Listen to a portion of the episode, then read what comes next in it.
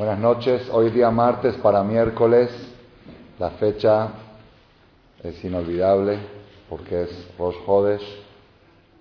Hodesh, pero no nada más Rosh sino Rosh de un mes, el último mes del calendario hebreo. Porque en el calendario hebreo esta noche es primero del 12. Así está escrito en la Megilat Esther, Le Hodesh Shenem Azar U Hodesh Adar, el mes doceavo, el mes de Adar.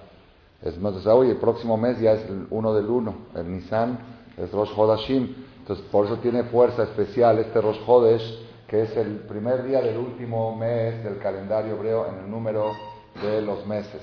Y también tenemos una ventaja, no sé si se puede decir así, de que ya no nos vamos a revolver entre el calendario hebreo y el gregoriano, porque coincidió que es primero de marzo, mañana, ¿no? Entonces, primero de marzo y primero de Adar, de aquí hasta un mes van a estar iguales las fechas de hebreo para, que no se revuelvan, ¿ok?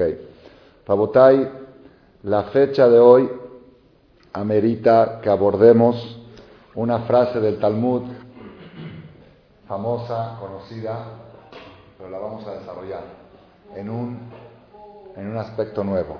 La Mishnah dice en Masejet Ta'anit, al final, el tratado de Ta'anit de ayunos, al final dice, Mishenichnas Adar, desde que entra el mes de Adar, Marbim Besimha, se incrementa la alegría. La persona debe de incrementar la alegría, su estado de ánimo, su simha. Desde que entra Adar, prácticamente, ¿qué dice desde que entra Adar? Es esta noche. Porque aunque Rosh Hodesh fue ayer, pero ayer fue Rosh Hodesh, pero fue 30 de Shevat todavía. Así es en el calendario hebreo. A veces cuando toca dos días, uno es 30 y uno primero. Pero Adar empezó esta noche. Esta noche es Rosh Hodesh Adar, Marbim Besimha. Abotai, algo curioso que vi hace poco, y lo voy a mencionar para la ocasión, en el profeta, los profetas, cuando se refieren a Rosh Hodesh, hay algo curioso. Cuando se refieren a Rosh Hodesh, no dicen Rosh Hodesh. Dice Bahí Beyom Hodesh, y fue el día del mes. No dice el primero del mes. Yom Hodesh, ahí trae cuando Shaul Amelech, el rey Shaul, estaba este, sentado en la fiesta familiar que se acostumbraba a hacer en Rosh Hodesh. Dice Bahí Beyom Hodesh, y fue el día de Hodesh, del mes. Y Shaul preguntó, ¿dónde está mi yerno David? ¿Por qué no vino David a la comida? ¿Se acuerdan la historia en la de Hodesh? En otro lado también, cuando le preguntó el marido a la mujer, la mujer le dijo, me quiero ir a visitar al profeta. Dijo, Matúa Toleje yo, ¿por qué vas hoy? Lo Jodesh lo Shabbat. Hoy no es ni Jodesh ni Shabbat. Jodesh quiere decir mes. Pero no dice el primero del mes, dice el mes. Quiere decir que el día de Rosh Jodesh no se llama Rosh Jodesh, no se llama Jodesh. Hoy es Yom Jodesh. ¿Qué quiere decir? ¿Por qué se llama mes? Probablemente aquí está el secreto que dicen los libros de Kabbalah, que todo el mes se rige según el primer día. Hasta dicen que si el primer día sale nublado, va a estar nublado todo el mes. Si llueve, va a llover todo el mes. Si está caluroso, va a, ser calor todo el mes. Si tuviste buenas ventas, vas a tener buenas ventas todo el mes. Si tuviste buena cobranza, si tuviste buen humor, por eso hay que tener mucho cuidado en Rosh Hodes, no caer en la trampa del Yetzer Hará. El Yetzer Hará es, el Yetzer Hará es mayorista. Le gusta trabajar de mayoreo. ¿Saben qué dice trabajar de mayoreo?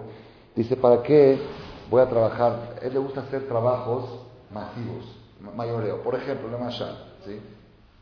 Esto lo escuché una vez, me encantó, lo leí en un libro de Jafet Haim. Dice, el Yetzirah, por ejemplo, quiere convencer a la gente que no dé acá. Pero es difícil, porque la tzedakah es una categoría muy grande y es una misma muy grande de protección y el Yetzirah no quiere que tengas protección. Entonces tiene que ir con cada quien y decirle, oye, no des acá, no des, el dinero es tuyo. Es difícil, más gente que le gusta dar, convencerlos que no. Entonces tiene que crear estrategias, decirle los rabinos son rateros y que inventarle cosas para que la gente no dé acá. Entonces encontré una estrategia más buena que en vez de convencer a la gente que no de acá, convence a los, a los encargados de juntarse de acá que no junten. Entonces ahí fue mayorista. En vez de ir con el donador y decirle no des, Va, por con Daniel Michan y dice, ¿sabes qué, Daniel? Estás cantado, hoy lo vayas a juntar.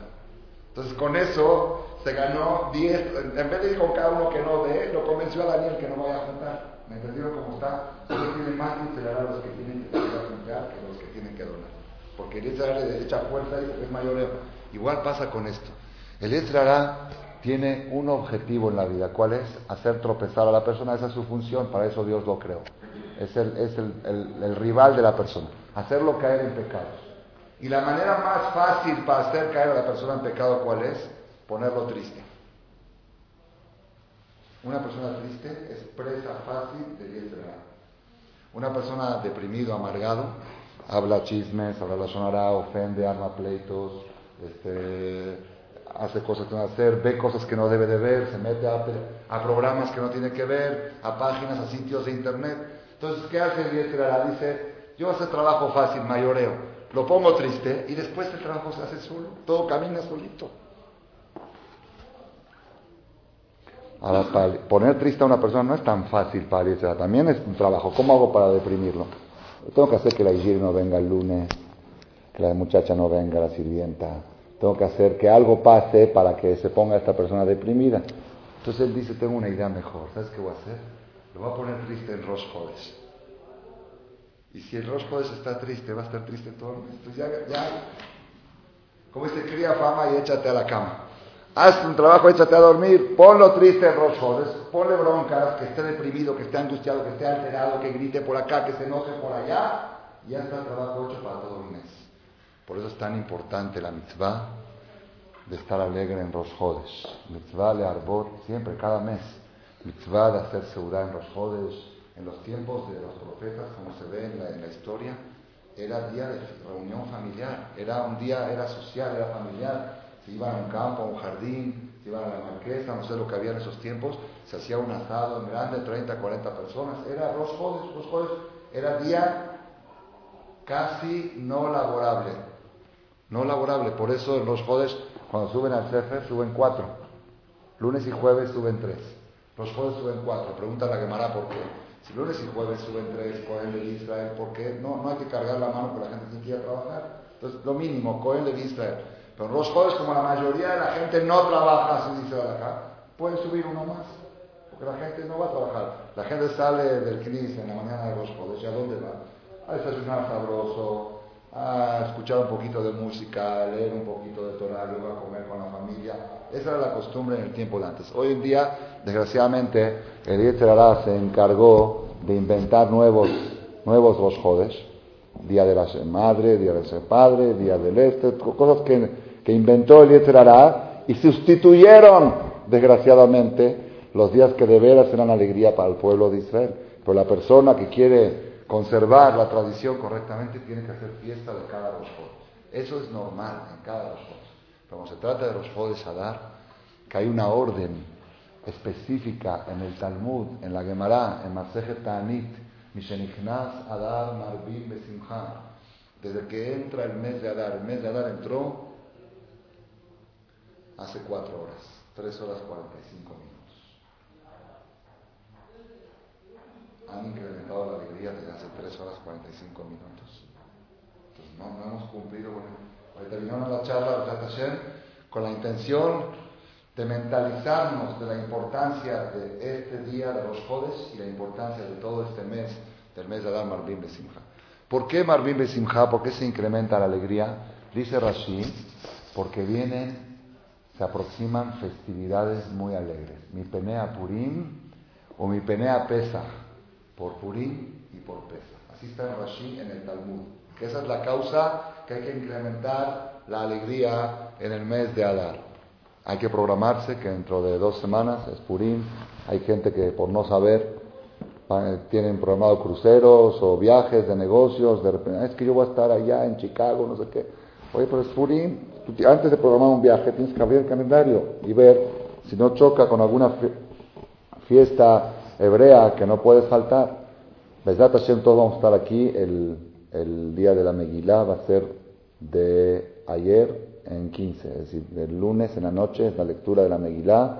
Ya pusimos ahí el anuncio afuera, los horarios, todo para el que quiera programarse. Y el martes de hoy en 15 en la mañana, a las 8 y media de la mañana, Shachrit, y luego la lectura de la Megillah, un día muy alegre, Mishloach Manot, Matanot Rabotai, quiero ahora iniciar el mes de Adar con una charla que relacione, por un lado, la festividad de Purim que se aproxima, y por otro lado, las dos perashas últimas que acabamos de leer, que hablan de la entrega de la Torah.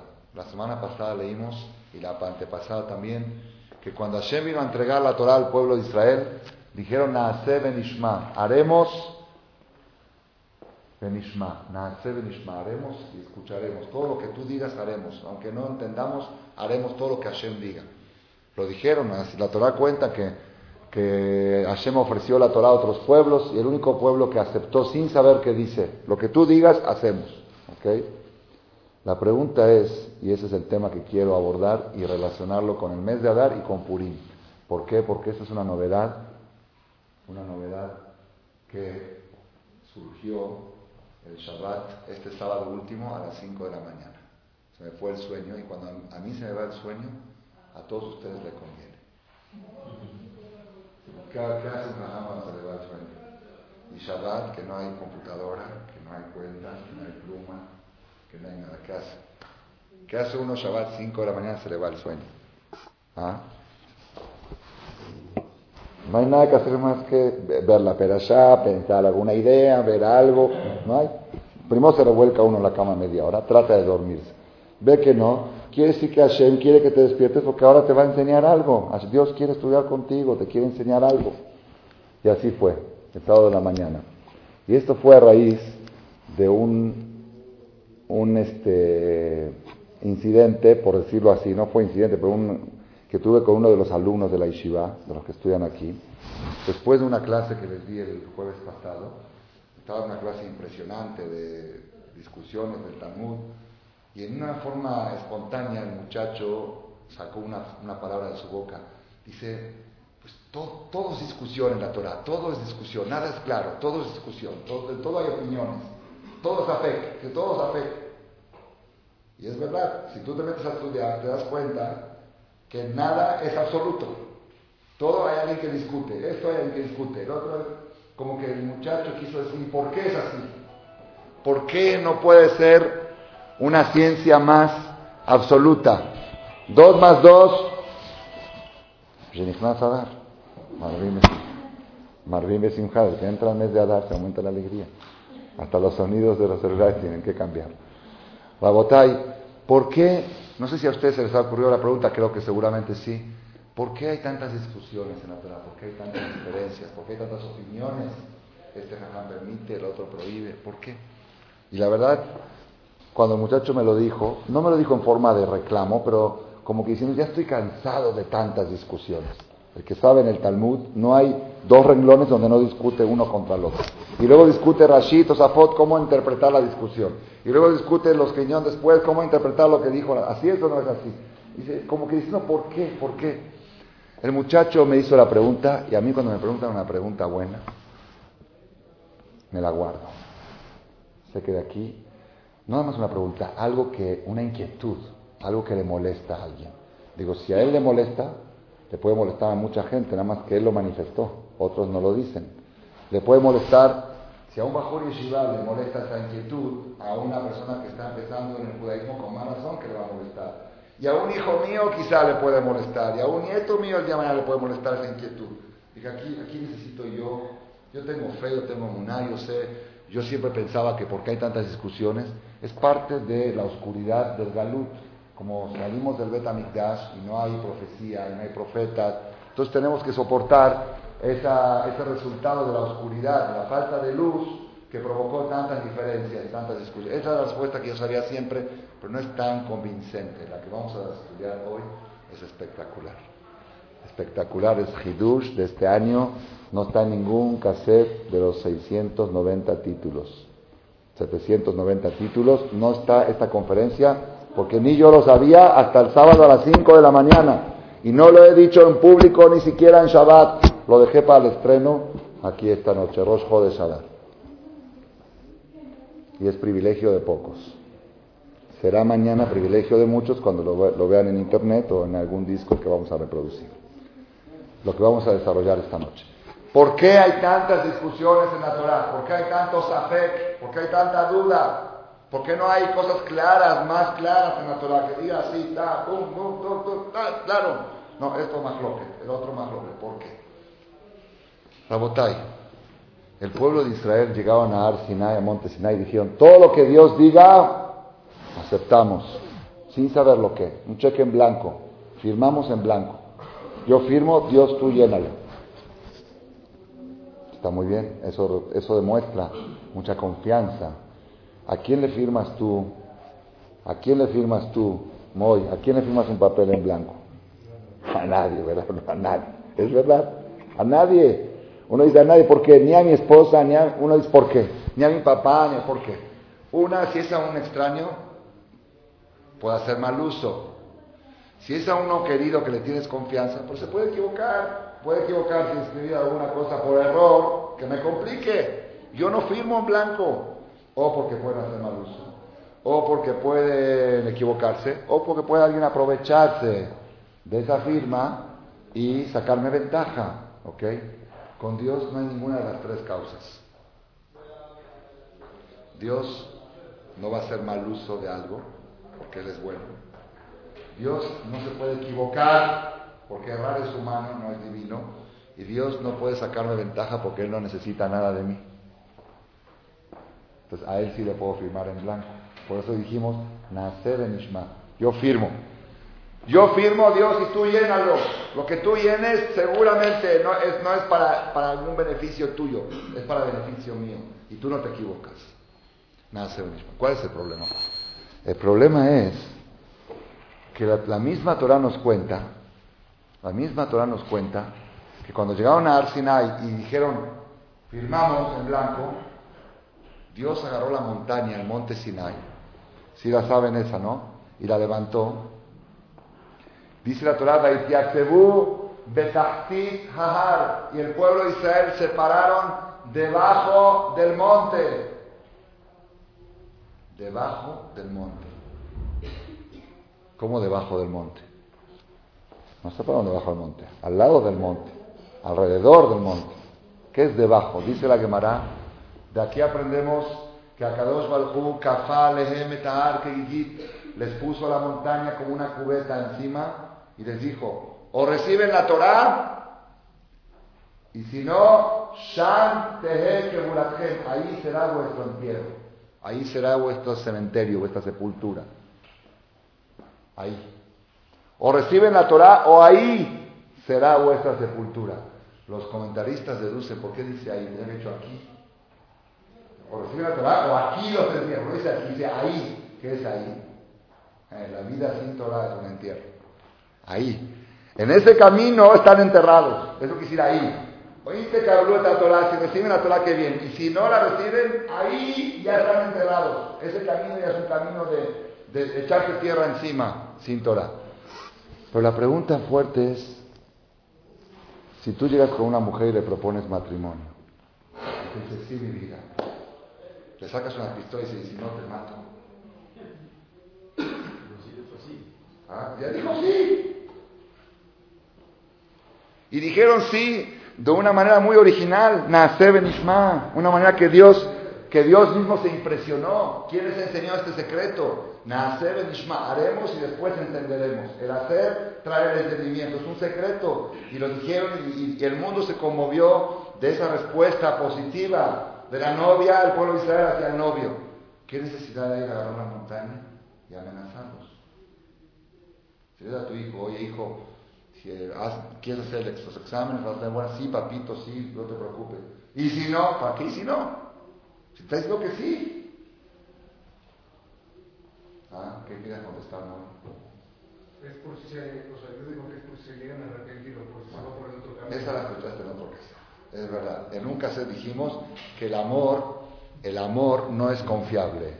El amor es entusiasmo del momento. Entusiasmo del momento, están entusiasmados en el momento entonces uno en el momento está entusiasmado, por eso a la hora de la jupá, a la hora de la boda, se firma un acta. ¿Qué dice el acta? Y si la llega a divorciar, tiene que darle tanto. Y si la... Oye, ahorita estamos casándonos, ¿quién piensa en divorcio? Si estamos casándonos, porque estamos enamorados. ¿Qué tienes que ahorita decir? Si se llega a divorciar y si la llega, la tiene que hacer. Ah, porque ahora están enamorados, pero el amor no es confiable. Entonces lo que dijo Dios, ahora dijeron a Seben Ishma, porque están enamorados, porque salieron de Egipto, por toda la luna de miel, todo esto. Pero el día de mañana, cuando las cosas no estén tan calientes como ahora, puede, entonces por eso aquí les pongo la montaña, y si no, bueno, esa puede ser una respuesta, está en otro cassette, solamente la acabas de escuchar, porque no, ah, no, ok, lo tienes en la memoria. Y si no, lo escuchaste del ángel en el vientre de tu mamá, porque hay un ángel que te enseña nueve meses Torah. Pero hoy viene una nueva. Esta nueva no es mía, es del Talmud. El Talmud, hay un Midrash que se llama Midrash Tanjumá, un libro, Midrash Tanjumá, sobre la Biblia. En la Perashá Noach hace esta pregunta. ¿Por qué Dios tuvo que forzarlos y amenazarlos con la montaña que los va a enterrar si ellos ya habían aceptado voluntariamente recibir la Torah? Contesta el Midrash una respuesta impresionante. Dice, hay dos Torahs, dos Torahs. Una es la Torah escrita y otra es la Torah oral. La Torah escrita es el Sefer Torah. Y la Torah oral es el Talmud. Lo que Moshe Rabenu estuvo 40 días y 40 noches en Ar es la interpretación de la Torah escrita, porque la Torah escrita dice Ukshatam leotalia de Japón de tefilín, pero no dice cómo es el tefilín, de qué color, qué, qué, hay dentro del tefilín, de qué material se hace el tefilín, todo eso no está aquí en el Sefer. Eso está en lo que le enseñó a Shema Moshe y se fue transmitiendo oralmente de maestro a alumno hasta que se imprimió el Talmud hace dos mil años porque se estaba olvidando la Torah oral. Esta, es la Torah oral. Entonces dice el Midrash Tanjumá, la Torah escrita, Naase Benishma, la aceptaron sin objeción. La Torah oral no la quisieron aceptar. Tuvo que poner la montaña encima para que la acepten. Lo que dice que tuvo que forzarlo se refiere sobre la Torah Shebealpe, la Torah oral. La pregunta es ¿por qué? Si esta es Torah y esta es Torah, ¿por qué esta dijeron a Seben Ishma y la otra tuvieron que obligarlos? Esa es la pregunta. Dijo mi maestro, el Rabbi Udades Shelita, dijo que la Torah escrita la persona está dispuesta a aceptarla. ¿Por qué? Porque es la palabra de Dios. Vayomer Hashem en Moshe, le dijo Dios a Moshe. Entonces yo todo lo que diga Dios, firmo, en blanco. Lo que Dios dice hago. Pues la Torah oral. No dice dijo Dios. Dijo Rabuná, dijo el rabino fulano, dijo el rabino mengano. Pues el rabino se puede equivocar. Yo tengo que estar sujeto a la opinión de seres humanos. Eso no estoy dispuesto. Eso no estoy dispuesto. Yo creo en todo lo que diga Dios y acepto todo lo que diga Dios, pero no en las interpretaciones de los rabinos. Son interpretaciones. Ah, por eso mucha gente, y también los judíos en Arsinai, dijeron, ¿sabes qué? Yo, Dios sí, pero Moshe no. Lo que diga Moshe, Moshe se puede equivocar, Moshe quizá no entendió bien. Yo la Torah, lo que dice aquí la palabra de Dios, 100%. No hay duda. Dios le dictó palabra por palabra, letra por letra, lo que Dios se lo dictó. Lo que es dictado por Dios, acepto. Pero lo que es interpretación de Moshe, Moshe se puede equivocar igual que cualquiera. A eso tuvo que poner la montaña encima.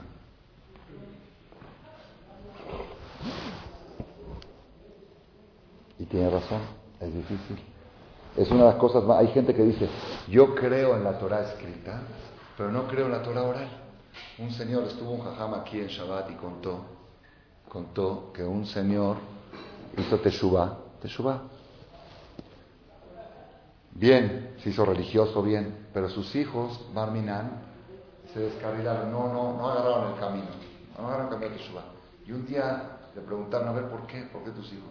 Entonces dice que una vez los hijos le preguntaron, el papá estaba leyendo en la Mishnah, en el Talmud, que dice, por tres pecados al Shalosh Averot, Nashim Metot, Beshaat Datan. Por tres pecados las mujeres mueren, Marminan pueden morir en la sala de parto. Tres pecados pueden provocar la muerte en la sala de parto. ¿Cuáles son? Al Shenan Zehirot, porque no se cuidan vanidad en la previsión de la mujer.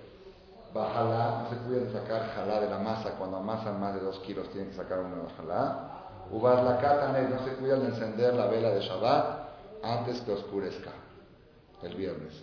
Esos tres pecados pueden provocar que la mujer muera en la sala de parto. Entonces los hijos le preguntaron al papá, papá, si vemos mucha gente que no cuida esas tres cosas y no se mueren en la sala de parto, ¿qué le contestó el papá? Le dijo, pues, eso que está en el Talmud es de los jajamín. Los jajamín se pueden equivocar también. Así le contestó el papá que había hecho Teshuvah a los hijos que le preguntaron, ¿cómo el Talmud dice que por esos tres pecados mueren? Hay muchos que lo hacen y no se mueren. La respuesta es otra, por supuesto. ¿Sabes qué? Eso es de los rabinos. Los rabinos pueden, pueden escribir cosas y no, no, no necesariamente son ciertas. Ahí destruyó la educación de sus hijos para siempre. Porque si perdemos, hay gente que dice, yo creo en la Torah escrita y no creo en la Torah oral. Yo creo en la Torah escrita y no creo en la Torah oral. Esa gente que dice eso. Yo creo en Dios y no en los fajamín. Los fajamín son personas.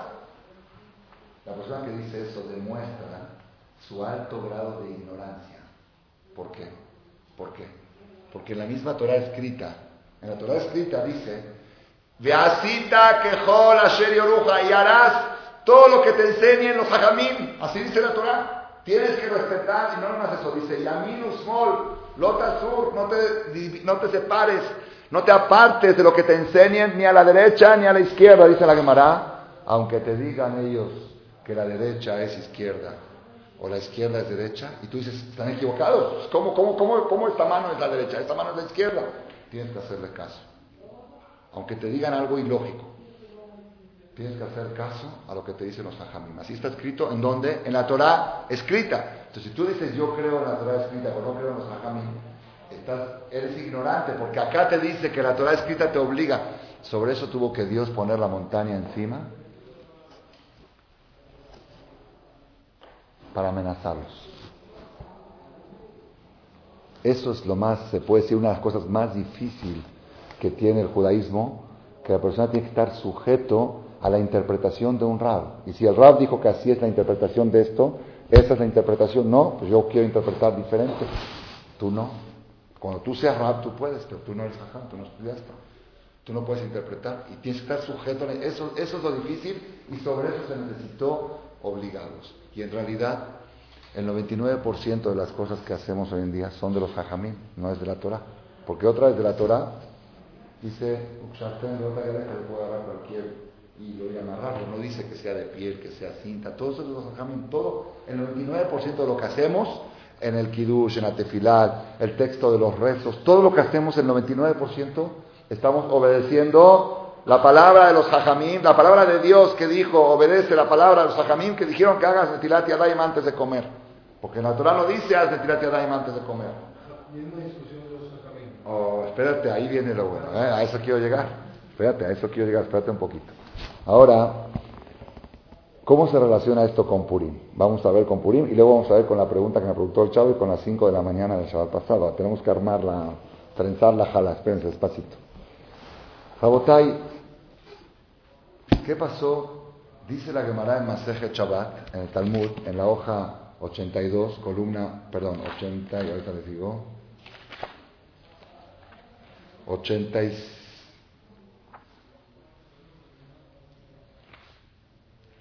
88, Pejet, Pejet Amudale, dice el Talmud, Amarraba Mikan Oraita. Ya que la Torah misma dice que fuimos forzados a recibir la Torah, esta parte de la Torah, fuimos forzados a recibirla, entonces la persona que no la cumple, que no la cumple, después de 120 años, cuando Dios le pregunten, ¿por qué no cumpliste la Torah? Porque a mí nunca me preguntaron, a mí me obligaron y un trato forzado, matrimonio forzado no es válido. Si obligan a una mujer a casarse, ¿es válido el matrimonio? Hay testigos de que esta mujer fue forzada a entrar a la jupá. El matrimonio no es válido. Entonces a mí me obligaron a casarme con Dios. Él me puso la montaña encima. Entonces yo, ese matrimonio no es válido y a mí, por lo tanto, a mí no me compromete con él y no se considera infidelidad si yo dejo a Dios y me voy con otro, porque yo no me quise casar con él, me obligó. Así dice el Talmud. El Talmud dice que un Yehudí después de 120 años puede argumentar ante el trono celestial, yo nunca acepté, a mí me obligaron. Está buena esa, ¿no? La Torah dice, la Torah testigua que fue entregada bajo amenaza. Y una operación hecha bajo amenaza no es válida. ¿Está bien? Dice la Gemara, Hadur Kiblua Bimea Hashverosh.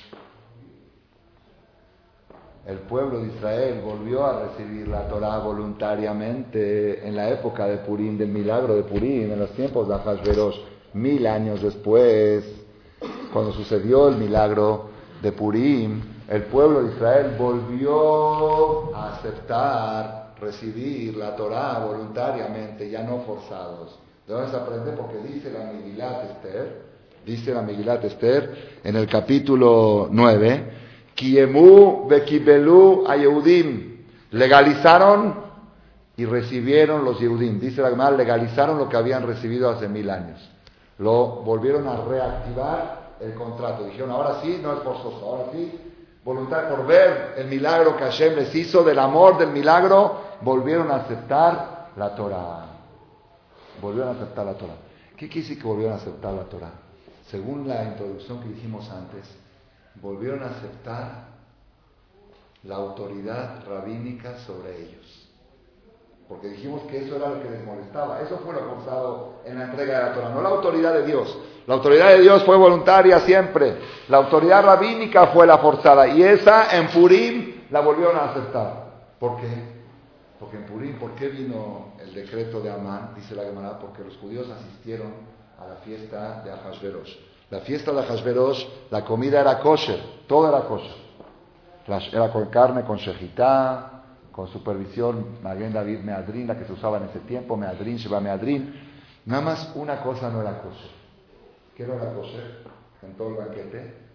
Aparte del ambiente, que seguramente no era kosher, el ambiente, que era ambiente de mujeres y eso. Pero había otra. ¿Qué, qué, alimento no era kosher? El vino.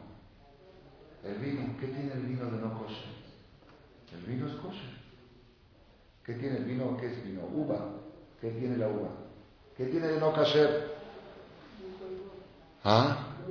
50 años antes del milagro de Purim, los hajamim, los rabinos, hicieron una disposición nueva, que el vino hecho por el goy es prohibido. ¿Por qué lo hicieron así? Para evitar la asimilación. Como se había destruido el primer templo y estaban en Babel y estaban conviviendo con millones de goyim, era mayoría goyim, minoría judía corrían el peligro real de asimilación, tenemos que poner bardas. Una de las bardas que pusieron, no se puede tomar vino hecho por el goy. Es una barda para evitar la asimilación. Pero la gente decía que inventan cosas nuevas, ya es suficiente lo que la Torah prohíbe, ya no comemos jazir, no comemos, ¿para qué tienen que prohibir cosas nuevas? No toda la gente aceptó esa disposición rabínica. Entonces cuando llegó el banquete y la fiesta de Hashverosh, la carne kosher, todo kosher, no había de farulera, no había leche, todo bien. Nada más el vino.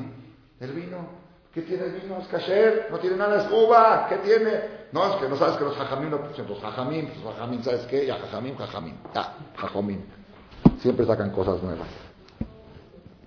Ahí fue la falta que provocó el peligro de exterminio del pueblo. Cuando el pueblo este pierde la confianza en sus jajamín, está destinado a su aniquilación, es su, su auto, su auto holocausto el principio de todo, de toda la destrucción de Israel, el reformismo, los reformistas cuando empezó el movimiento de hace 200 años, el primer punto era, es, era quitar la confianza ciega que le tenían los Yudim a sus hajamim. Si tú logras que el Yehudí deje de confiar en los rabanim, ya se perdió el pueblo. El pueblo está perdido, porque esto solito no se mantiene, sino es con la, la autoridad rabínica que va pasando de generación a generación. Ahí fue. Después que sucedió el milagro de Purim, el milagro de Purim que fue Mordejai. Mordejai, ¿quién provocó todo el problema? Pues Mordejai que no se hincaba a Amán. Entonces decían, ya ves, los rajamín complican, no se saben llevar con el gobierno, por ellos tenemos problemas, ellos provocan antisemitismo, por él la culpa. Después que vino la salvación y que vino todo, ¿quién provocó toda la salvación? Mordejai y Esther. En ese momento Mordejai y Esther establecieron, establecieron una fiesta nueva, una fiesta que se llama Purim que no existía. A partir de ahora, cada año en esta fecha, hay que leer la Megillah, hay que hacer Mishloach Manot, Matanot la Avionim, Seudá de Purim, y para todas las generaciones, ya tenemos 3.000 años haciendo Purim. ¿Quién estipuló Purim? En la Torah dice Purim, la Torah no dice. ¿Dónde dice Purim? En los Hajamim. ¿Quién lo estableció? Mordejai. En ese momento los judíos aceptaron la autoridad rabínica para todas las generaciones, en Purim. Purim fue la fiesta en la que los judíos aceptan la autoridad de los rabanos. Lo que no aceptaron en Sinai, lo que en Sinai tuvieron que obligarlos, aquí lo aceptaron voluntariamente. ¿Quiénes eran los hajamim de esa época? Mordejai y Esther. Aceptaron la autoridad. No, pero después, ya después del milagro lo aceptaron. Después que ya se salvaron, ellos aceptaron Alehem Be'al para ellos y para todas las generaciones posteriores de respetar esta fiesta de Purim, que es el símbolo de la autoridad de los hajamim sobre el pueblo. Ahora, Rabotai, Acá viene todo, todo vamos a cerrar la conferencia con lo que empezamos. Voy a decir lo de las 5 de la mañana del sábado. ¿Por qué hay tantas dudas en la Torah? ¿Por qué hay tantas discusiones entre Jajamín? Como preguntó, y si un Jajam dice así y otro Jajam dice así. Una cosa dice Pirkei Avot. Dice Pirkei Avot, hacer Rab Veistalek minasafek. Hazte un rab y quítate de dudas. Un rab. Hazte un rab y quítate las dudas. Apártate de las dudas. ¿Qué quiere decir? La persona tiene que tener un rab. La única forma de vivir sin dudas es tener un rab. Un rab. Uno. ¿Por qué? Acá viene el mensaje impresionante. ¿Cuál es el mensaje? En el judaísmo es imposible ser autodidacta. Imposible. Una persona que diga yo, yo quiero con los libros hacerme religioso. Con, los libros. Ama sin con los libros. Esta persona puede ser la peor persona y todo va a encontrar respaldo en la Torah. Esto lo vi en un libro así, esto lo vi en el otro libro así. Agarra una opinión que permite esto. Y otra opinión que permite lo otro. Pues siempre en todas las opiniones hay un punto débil. Agarra el punto débil la calle, el punto débil la calle, el punto débil. Y se arma una nueva religión de puntos débiles. Y acaba siendo lo que dice Nachmanides, Naval Birshuta Torah, un hombre desgraciado autorizado por la Torah. Sí, porque todo lo que hace, dice, ¿qué hace esto? Aquí está el libro. ¿Qué hace esto? Aquí está el libro. Todo, todo, todo va a encontrar pero oye, son dos, son dos rabinos opuestos, sí, pero yo agarré de este rabino eso y del otro rabino eso y del otro al otro, ahí no funciona. La única forma que una persona pueda caminar derecho en la vida es que tenga un maestro vivo, no escrito, vivo. La Torah se tiene que transmitir en vivo. Uno de los asistentes aquí al seminario ya, viajó, vive en Cancún ahora, era una persona que se acercó al judaísmo, se convirtió al judaísmo, era ex cura. Venía aquí, ustedes lo conocen. Un día, un día a la salida me preguntó una pregunta. Dice, estuve observando el Sefer Torah, ¿por qué no tiene vocales? No tiene vocales el Sefer Torah. Dice Bereshit, pero no, quizá no dice Bereshit, quizá dice Bereoshait, porque las vocales son los puntitos. A, E, I, O, U, son los puntitos. Dice, ¿por qué no tiene vocales el Sefer? Pues cuando lee, está leyendo el Sidur, tiene los puntitos. Y cuando quiere abrir el Sefer, quiere leer, no sabe si es B o si es Ba, o si es Bu o si es Bo. ¿Por qué no tiene vocales el Sefer? La verdad, desde chiquito yo veía el Sefer y nunca se me ocurrió la pregunta, porque estamos acostumbrados de chiquitos a, así es el Sefer, así es el Sefer. Bueno, pero ¿por qué? Me pregunta el Señor, ¿por qué? Dios me prendió el foco al momento y le dije, porque en la Torah no se puede ser autodidacta. Si no tienes un maestro, no la sabes ni leer. Ahí está escrita, pero no la sabes leer. Necesitas alguien que te diga que esto es Bereshit y no es Boroshait. Es Bereshit. Necesitas un maestro vivo. Ese es, ese es el secreto de por qué Hashem hizo que haya tantas discusiones y tantas dudas en la Torah. ¿Por qué? Para que una persona que quiera ser autónomo no pueda. Rab, ¿cómo se hace esto? Pues fíjate en los libros, no, me fijo en los libros y me mareo más. Necesitas un Rab que te diga cómo se hace. ¿Por qué? Porque la Torah se tiene que entregar en vivo, de maestro a alumno, de maestro a alumno. Desde Moshe Rabbeinu, la Torah es una cosa viva, no es una Torah muerta, es una Torah de vida. Este señor cuando le di la respuesta se puso pálido, dice, no lo puedo creer, dice, en medio minuto que estuve parado al lado de usted me cambió toda forma de ver la vida. Dije, ¿qué te cambió? E, ese mensaje de que se tiene que transmitir de maestro a alumno en vivo, ese es el secreto, la botay. Ustedes saben que todo el concepto de Amalek, que vamos a borrarlo antes de Purim, y también Amán era descendiente de Amalek. Amalek, la palabra Amalek suma 240. Y la palabra Safek, Safek quiere decir duda. Las dudas, la palabra duda en hebreo también suma 240. Y la palabra amargura, mar, maror, mar de maror, la palabra mar también suma 240. ¿Qué quiere decir? La función de Amalek, la función de Amán, que es la contrapuesta de Purim, la función de Amalek es amargar a la persona. ¿Y cómo amargan a una persona? Cuando le meten dudas. Amalek lo que hizo, después de la salida de Egipto, vino a enfrentar a Israel y decirles, Dios, no necesariamente, yo también puedo. Le metió duda en lo que estaban seguros. El Yetzer una de las estrategias para angustiar a la persona es la duda, la incertidumbre, en todos los aspectos, también en el matrimonio. La persona se casa muy enamorado después de años de noviazgo y a los dos meses dice, quizá me equivoqué en mi elección que a, poco me va a decir que de miles de millones de mujeres que hay en el mundo, esta es la mejor. Seguramente la una mejor. Y qué tonto yo me apuré a casarme con esta, me apuré después de siete años de noviazgo a casarme con ella. Siete años, aprendiendo Jacob vino. Jacob trabajó siete años gratis para que le den a su hija, a su, a su esposa. El Yetzer hará, una de las estrategias es poner a dudar. Abres un negocio, después quizá me equivoqué, haces algo, te pone a dudar, te mete dudas. Y las dudas provocan angustia, provocan incertidumbre. Y la incertidumbre no te deja disfrutar de la vida. Entonces, cuando borramos a Amalek, borrar a Amalek quiere decir borrar las dudas, eliminar las dudas. En Simha Kataratas, cuando hay más alegría que cuando la persona esclarece sus dudas. Y ahora viene la novedad de esta conferencia. Y no hay manera de que una persona tenga claridad en la vida si no tiene un rab. Porque si no tienes un rab, tienes miles de dudas. Estoy haciendo bien, estoy haciendo mal. Este, es que dicen, dicen, dicen, un señor, ¿quién es Jajam? Dicen, el rabino dicen. Entonces dicen, dicen, dicen, dicen, hay muchos dicen. Y dicen que esto y dicen que lo otro. Tienes que tener un rab. Tienes que tener un rab.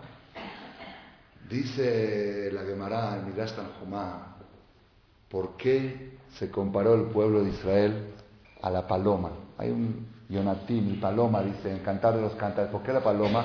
Así como la paloma sin sus alas, sin sus alas no sirve para nada. Toda su fuerza la tiene en sus alas. Sin, aunque esté muy guapa, si no tiene alas no sirve. También el pueblo de Israel, sin los hajamim, no pueden avanzar no pueden prosperar. Las alas del pueblo de Israel son los hajamim. La persona tiene que tener esa fe, esa emuná y saber que a Kadosh Barujú Dios le dio autoridad y le dio fuerza y él apoya. Dice Pirkei Avot, hacele harab, fabrícate un rab, un rab. Aún si estás en una circunstancia que no hay una persona, un así grande, el que sepa un poco más que tú, póntelo como rab. Tienes que tener una subyugación, un sometimiento. Esa es parte del sistema de la Torah.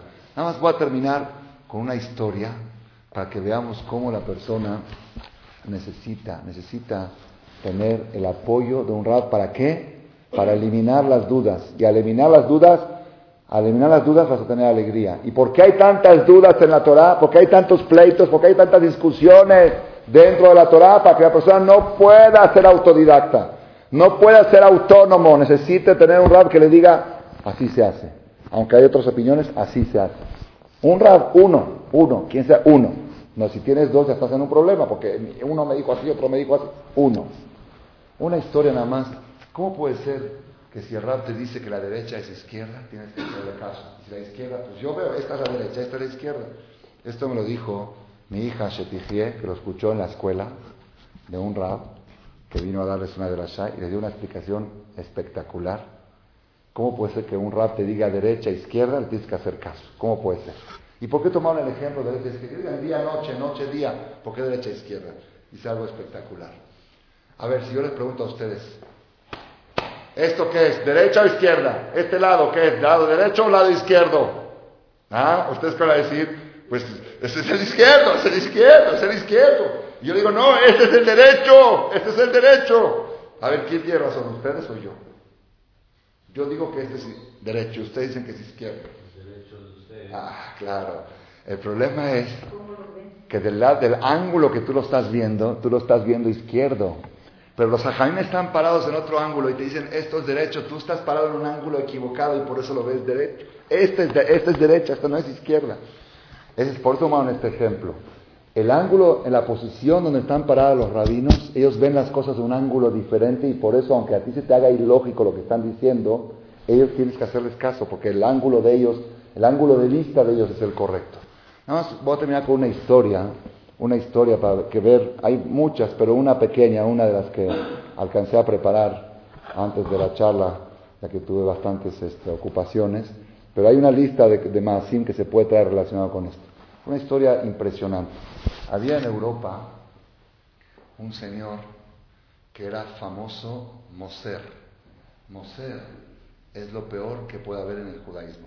Es una, la única persona que se la puede asesinar sin justicia. Se puede dar una pistola y matar. Moser de la Torre.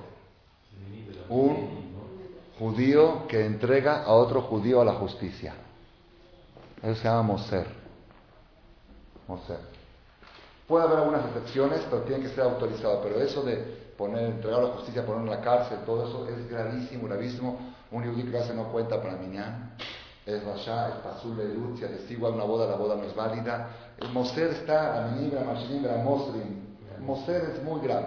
Había un Moser en Europa que era muy famoso y todos los judíos temblaban de él porque, porque tenía tantos contactos con el gobierno y el gobierno le gustaba tener, en esos tiempos, le gustaba tener uno así, de ellos que nos diga los tips para... Entonces todos tenían, todos tenían que llevarse bien con él porque sabían que si te llevas mal con él, mañana acabas en la cárcel o peor o desaparecido. Era Moser, era usurero, aparte de Moser, y usaba todas sus fuerzas para... La, gente le debía 100 pesos, le quitaba su departamento por 100 pesos y nadie se metía con él porque que se mete con él acaba en el bote. Era, nada más decir su nombre, era imágeno. Decían su nombre, decían que Dios lo borre del mapa. Se permitía, era, era nada más un rashad. Este señor, antes de morir, mandó a llamar a la Hebra Kadisha. La Hebra Kadisha los que se encargan de los entierros. Y les dijo, yo sé que he hecho muchas cosas malas en mi vida, he hecho mucho daño a mi pueblo, y estoy muy arrepentido, y por lo tanto quiero hacer capará por todo lo que hice. Quiero hacer capará, expiar por todo lo que hice. Por lo menos, no sé si sirva o no. Dice, cuando ustedes me vayan a enterrar, quiero que me entierren parado. Normalmente se tiene enterrado acostado. Para, que sufra mi, cuerpo después del entierro, que me entierren de pie. No me acuerdo si de pie o de, cara, o de boca abajo, algo así pido, creo que boca abajo. Que me entierren de, manera diferente a lo normal, para que mi cuerpo sufra en, la tumba y eso sea acaparado por todo lo que yo hice. ¿Está bien? Este señor lo dejó por escrito, no sé si por escrito o se lo dijo a ver, y se murió. Después de morir, fueron a preguntarle al rab de la ciudad, Rabbi Hokel Honon, este señor antes de morir confesó sus pecados y dijo que quiere que lo entierren así para que sea capará. ¿Lo hacemos? Me dijo, de ninguna manera, lo entierran normal. Normal, boca arriba, normal, como a todos. Pero él pidió para su capará y hay una mitzvah de cumplir la última petición del, del, del lo entierran normal. Pero Rab, aquí hay dos testigos que escuchamos como él dijo que así pidió. Lo entierran normal. Pero ¿por qué si el Señor pide? No pregunten, lo entierran normal. Está bien, hicieron caso. Rab dice, rab dice, no dijimos que aquí está sujeto, aunque te parezca la derecha, izquierda, izquierda, derecha, lo que dice el rabino se hace y lo enterraron normal. ¿Qué pasó? A las 24 horas viene la policía a, desenterrarlo. Él le había dicho, quiso, quiso hacerle daño al pueblo de Israel después de muerte y le dijo a la policía, ustedes van a ver que los judíos de venganza me van a enterrar al revés para que vean cómo ellos están en contra del gobierno. Así había dejado él una de las, hizo una, delató a los judíos para después de muerte hacerles daño. Entonces la policía ya iba a excavar para ver que, que sí es verdad que lo enterraron mal. Excavaron vieron que estaba enterrado normal y no pudieron tener nada para hacer en contra de los judíos. Para que cómo los hajamim ven un poco más allá de lo que tú ves. Qué importante es que la persona esté sujeto a lo que dice hajamim. Y eso, hacerle jarab, hazte un rab y quítate las dudas. Y al quitarte las dudas, te quitas a Amalek. Y al quitarte a Amalek, te quitas la angustia. Y al quitarte la angustia, esa es la fiesta de Purim. que los Yudim aceptaron la autoridad rabínica sobre ellos para todas las generaciones. Ojalá que tengamos el Zehut, que este mes de Adar sea un mes de mucha alegría y que tengamos siempre claridad en todo lo que hacemos para estar cerca de Borolam y vivir con Simha hasta la llegada de Mashiach Tzidkenu. Amén.